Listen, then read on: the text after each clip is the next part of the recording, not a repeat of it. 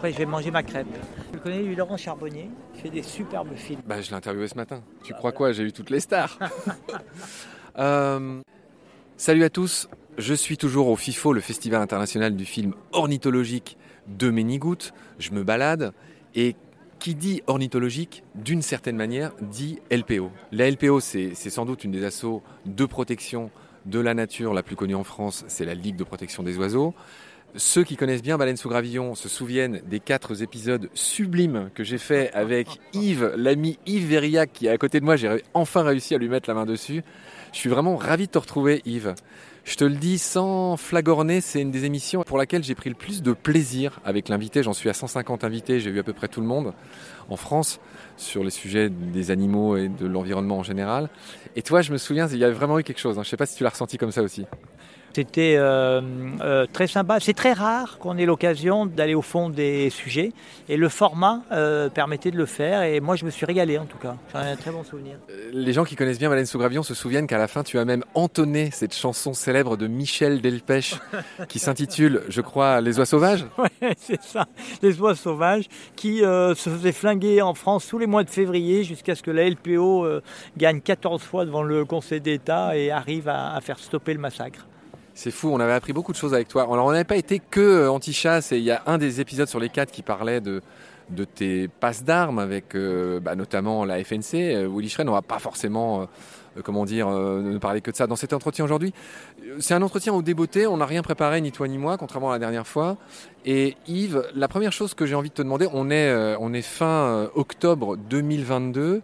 J'ai appris par voie de presse, puisque tu réponds pas à mes appels, que tu allais être remplacé à la tête de la LPO par un certain Mathieu Orphelin. Est-ce que tu peux me dire quelques mots là-dessus, tout simplement? Oui, alors d'abord, je n'y ai pas remplacé. Succès, non, je fais, je la plaisanterie souvent irremplaçable. Non, euh, Mathieu Orphelin va me succéder. Euh, Mathieu euh, a déjà une carrière brillante puisqu'il a été directeur de l'ADEME, l'Agence pour la maîtrise de l'énergie et les déchets. Il a été député, macroniste au départ, et il a assez vite compris que ce n'était pas le bon cheval pour défendre la biodiversité. Et comme un certain nombre d'élus, il a dit je veux être plus efficace et pour être plus efficace, il faut que j'aille dans une ONG. Cher Yves, l'émotion m'étreint. Je, je, réentends ta voix. En fait, tu, me fais rire, tu me fais sourire à chaque fois. J'adore, j'adore t'interviewer. Yves, restons sérieux. Parle-moi des grands dossiers actuels de la LPO. Fin 2022, qu'est-ce qui fait courir la LPO Ah ben tiens, c'est drôle, c'est le rendez-vous des amis. Là, je vois Farid Benamou, euh, qui est notre spécialiste que je vais interviewer dans un instant. Farid, tu connais Iveriac de la LPO Bon, les deux se serrent la main. Bon, bah, très bien. Yves, alors euh, je reprends ma question. Les grands dossiers actuels de la LPO, sans être trop, sans, tu vois, sans, en faire des caisses.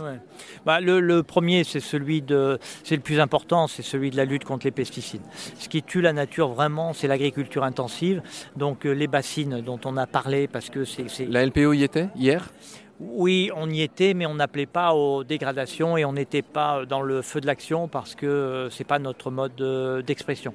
Et qu'en plus, on tient à protéger les militants et les salariés. on n'est pas là pour euh, euh, faire des actions violentes. Ce n'est pas notre mode d'expression. Donc, quand on manifeste, c'est dans la partie, voilà, c'est la partie pacifique. Après, oui, l'agriculture intensive est la principale cause d'effondrement de la nature, du vivant, de la destruction. Ça cumule tout. Ça l'artificialisation, la destruction des milieux, euh, les pollutions, toutes, hein, lumineuses, euh, chimiques, euh, sonores, enfin tu as tout. c'est vraiment l'enjeu, cette transformation. On a loupé, enfin la France a loupé, la France et l'Europe ont loupé une occasion extraordinaire qui était la révision de la politique agricole commune ça a été vraiment pour nous, c'est en 50 ans, c'est le truc, le gâchis, parce qu'en fait, ce qu'il faut qu'on comprenne, c'est que Souvent on dit on manque d'argent, tout ça. C'est pas ça le principal problème. Le principal problème, c'est qu'on donne trop d'argent pour détruire la nature. En fait, en face de nous, nous, on a quelques moyens pour essayer de mettre des rustines, mais la réalité, c'est que toi, moi, avec nos impôts, on donne énormément d'argent à des activités qui n'intègrent pas cet enjeu-là, comme on n'intégrerait pas le social, et qui détruisent la nature. Donc tu donnes du fric, quand tu payes l'agence de l'eau, tu donnes de l'argent pour détruire. Il y a un plan éco-phyto c'est des millions d'euros. Putain, il y a zéro résultat. Il n'y a pas un moment donné, on va leur dire, vous arrêtez, vous arrêtez. Et on est en pleine, euh, franchement, je ne pensais pas vivre ça de ma carrière, on est en pleine régression. C'est-à-dire que tu as un schisme qui est en train de passer, tu as une demande sociétale qui, qui, augmente énormément. Les gens ils sont très sensibles à ces questions-là. Tu as un discours politique qui n'a jamais autant parlé de biodive. Tu as une réalité qui n'a jamais été autant contre nature, régression environnementale. Donc tu me disais les dossiers, bah, par exemple en ce moment on est en train de se battre pour essayer d'empêcher de revenir sur les lois littorales et montagnes, qu'on protégeait notre littoral et nos montagnes. On est en train de, de se battre parce que les sénateurs essayent de revenir sur les objectifs de zéro artificialisation nette, qui est à 2050 les enfants. En fait, je suis un peu monologue, mais excuse-moi, mais je suis passionné. Le truc c'est que il y a 30 ans, tu as l'IPBES, les, vraiment les sachants du climat qui criaient dans le désert en disant... Non, pardon, je te rectifie. IPBES, c'est les sachants de la biodive. le GIEC, les sachants du climat, qui criaient dans le désert en disant euh, faut qu'on fasse quelque chose, on doit dans le mur.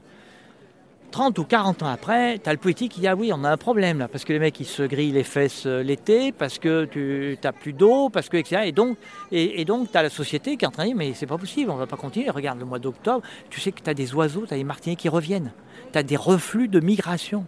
Tu pensais ça? C'est-à-dire que les oiseaux, ils se tirent, mais ils reviennent. Tu dis, mais c'est le monde à l'envers. Et donc, il a fallu 30 à 40 ans pour que les élus entendent ça et fassent des conneries pour le coup, parce qu'ils accélèrent sur le climat de manière un peu désordonnée. Est-ce qu'il va falloir, avec l'IPBES, c'est-à-dire les mecs qui sont en train de te dire, il y a la sixième extinction, 75% des, espèces qui disparaissent dans un, dans un 100 à 200 ans maxi? Est-ce qu'il faut qu'on attende 30 ou 40 ans pour que les élus prennent enfin conscience de ça? C'est assez hallucinant. Je faisais une conférence ce matin sur la fin du piégeage à la glu, euh, tous ces trucs-là. Ouais, c'est toi qui nous avais raconté, raconté ça dans les émissions, la matole. Eh ben, ouais, on vient de et, on, et, on, vient de. Et c'est fou parce qu'ils ont remis ça, là. Ils ont autorisé la chasse de 105 000 alouettes. Ouais, c'est ça. Ils ont en plus des 200 000 au fusil, alors que c'est interdit par une directive qui a 40 ans, tu imagines ça. Et en fait, nous, à l'LP, on est content parce que sans doute que c'était peut-être la dernière année où ils arrivaient à ne pas tenir compte d'une directive qui a 40 ans. On n'a pas un problème quand même il y a un truc, je sais pas.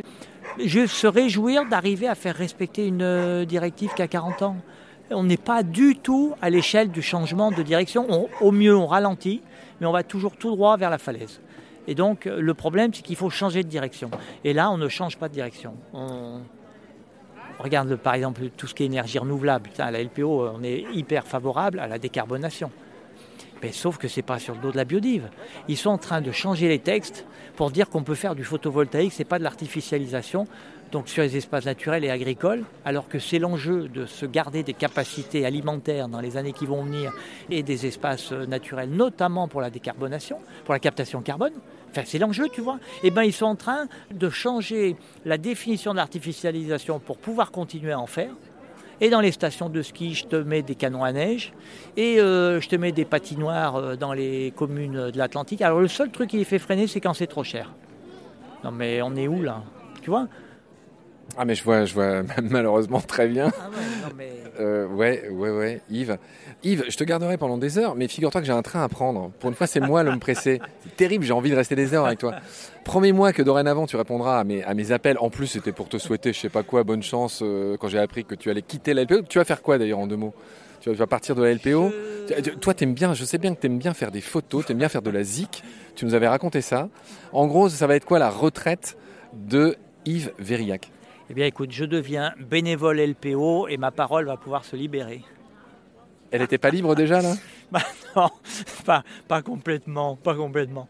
Mais non, je, plaisante un peu parce que j'ai toujours un peu eu euh, liberté de parole. Mais je, oui, je deviens bénévole euh, euh, en région Rhône-Alpes. Je m'installe en Ardèche où j'ai mes coins de champignons et où je vais m'investir bénévolement. Voilà.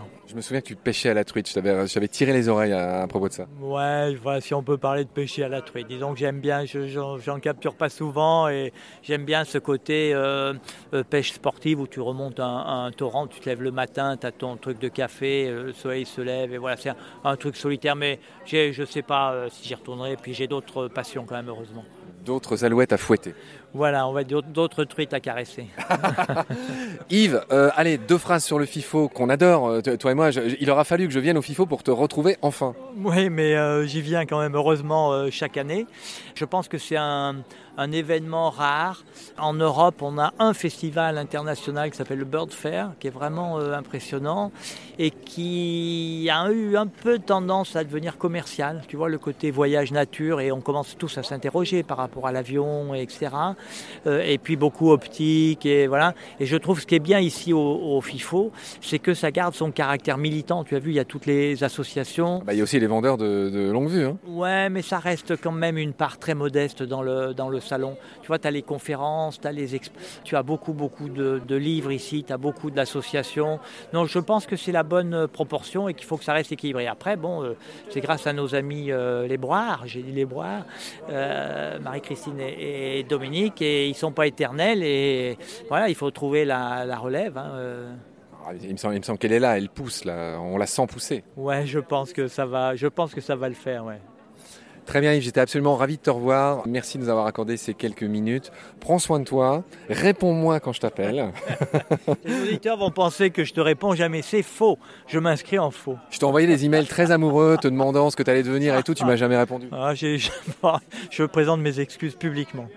Très bien Yves. En tout cas, un grand merci pour tout ce que tu as fait, pour tout ce que tu fais, tout ce que tu vas continuer à faire. Euh, prends soin de toi et de ce qu'il y a autour de toi. Salut Yves. Merci beaucoup, à bientôt, au revoir.